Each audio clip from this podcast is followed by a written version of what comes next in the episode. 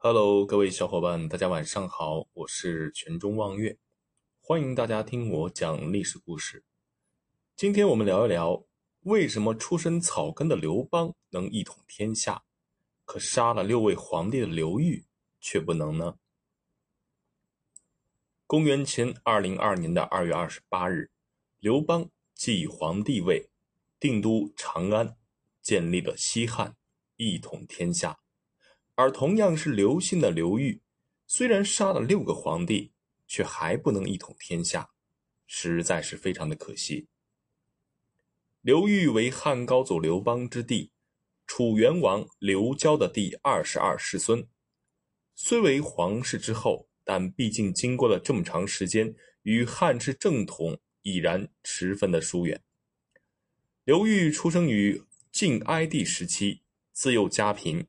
母亲更是因为分娩后患病而去世，其父亲无力抚养，一度想要抛弃这个孩子。幸得好心人伸手援助，才得以长大成人。但自小家境贫寒，刘裕早年不仅无力上学，更是落魄到靠砍柴、种地、打鱼和卖草鞋为生，有时为补给家用而去赌博。一度为乡里人所看不起，然而这却不能影响刘裕的成长，反而对其炼造出一颗坚毅之心。刘裕长大后，不仅丰神奇伟，而且为人不拘小节，气度宏大，十分孝敬于继母，同时才能出众，胸有大志。当时的晋朝已经处于末代，许多人起兵反晋，刘裕选择了参军。在多次的战役中，刘裕展现出了强大的战斗能力，不畏生死，奋勇杀敌，为朝廷所赏识。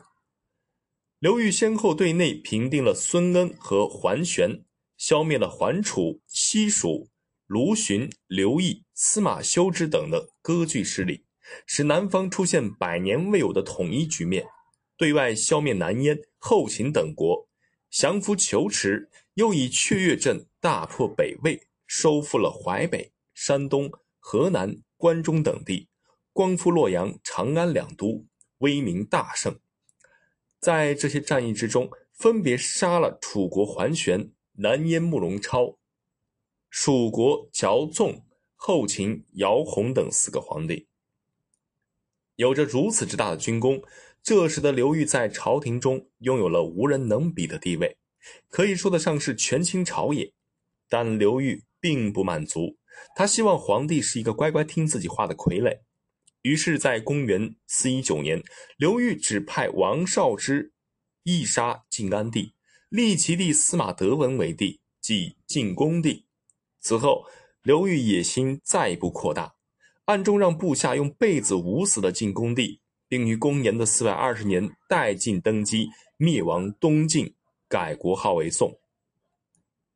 继位后的刘裕可以称得上一个好皇帝，整顿户籍，降低农民税租税，废除苛繁法令，让百姓在宽松的环境中休养生息，并且自己以身作则，生活十分的节俭。国家发展了一段时间后，国力大增，刘裕本欲出征北魏，却在此时患病，只能作罢。不久之后便病逝了。终其一生，虽战功赫赫，却因为英年早逝，没有办法统一中原，无疑是一大遗憾。